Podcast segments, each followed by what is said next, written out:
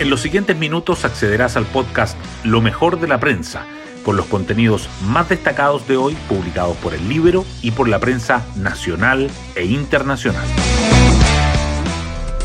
Buenos días, soy Magdalena Olea y hoy viernes 29 de diciembre les contamos que mientras se valora de manera transversal el acuerdo Codelco-Soquimich para la explotación de litio, algunos dirigentes ambientalistas cuestionaron el anuncio.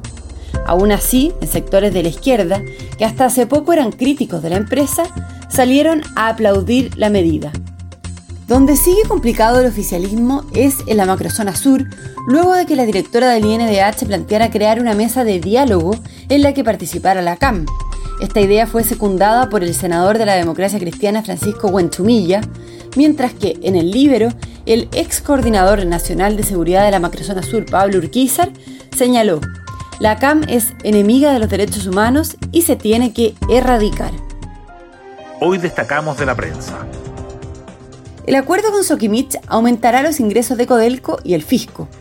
La consultora Plasminin calcula que la estatal recibirá 6.700 millones de dólares por la venta del litio entre 2025 y 2030, mientras que el ex Cipres Matías Acevedo estima que el fisco tendrá ingresos anuales por 1% del PIB a partir de 2031.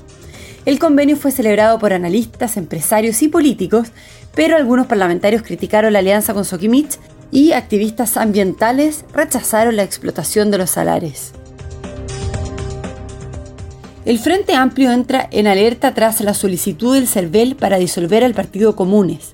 El Servicio Electoral presentó ante el Tribunal Calificador de Elecciones una denuncia contra la colectividad por infracciones graves y reiteradas a la Ley Orgánica Constitucional de Partidos Políticos y solicitó su disolución.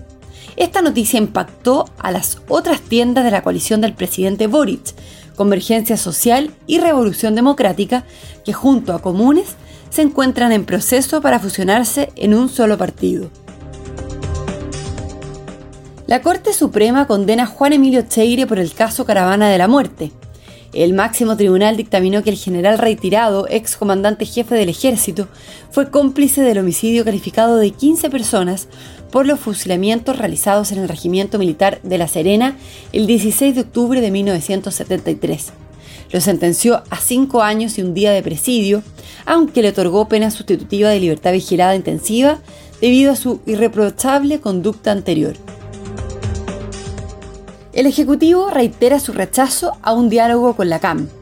El ministro de las Express, Álvaro Elizalde, dijo que la voluntad de diálogo tiene que expresarse respecto de aquellos actores que a su vez tienen intención de dialogar confirmando la postura de la moneda ante la propuesta de la directora del INDH, Consuelo Contreras. En tanto, el senador Francisco Huenchumilla apoyó la idea. ¿No sería bueno ver qué es lo que quieren? planteó. El gobierno anuncia indicaciones tras la polémica por la pensión de gracia a un condenado por saquear un supermercado. El ministro del Interior, Manuel Monsalve, dijo que buscarán corregir una situación que no debió haber ocurrido, apoyando mociones parlamentarias para cambiar las reglas del beneficio. Una pide que los antecedentes penales sean un requisito y otra que se pueda revocar. Servicios locales de educación pública. Persisten las dudas a puertas de los nuevos traspasos. Cuatro SLEP iniciarán sus funciones el 1 de enero y asumirá la gestión de 267 establecimientos entre escuelas, liceos y jardines infantiles con más de 54.000 alumnos. El cambio se produce en el marco de la accidentada implementación de la ley de desmunicipalización. En el caso audio, Leonarda Villalobos se querelló contra Rodrigo Toppelberg y su señora. La abogada invocó el delito de violación de secreto tras difundirse la polémica grabación de su reunión con Daniel Sauer y Luis Hermosilla, que fue realizada con el objetivo de respaldar y poder retener la información vertida en ella. Y nos vamos con el postre del día. Pablo Milad viaja a Argentina para entrevistar a los candidatos para La Roja.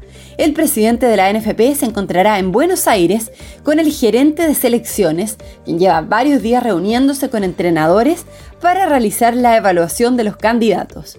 Ricardo Gareca y José Peckerman encabezan el listado. Bueno, yo me despido, espero que tengan un muy buen fin de semana largo y un muy feliz año y nos volvemos a encontrar el día martes en un nuevo podcast lo mejor de la prensa.